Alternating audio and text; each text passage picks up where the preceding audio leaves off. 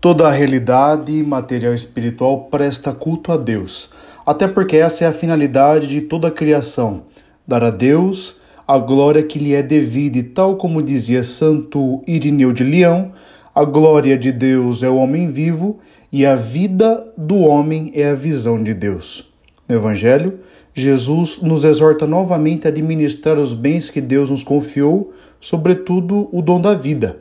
que é a oportunidade única que Deus nos confiou para proclamarmos as suas maravilhas.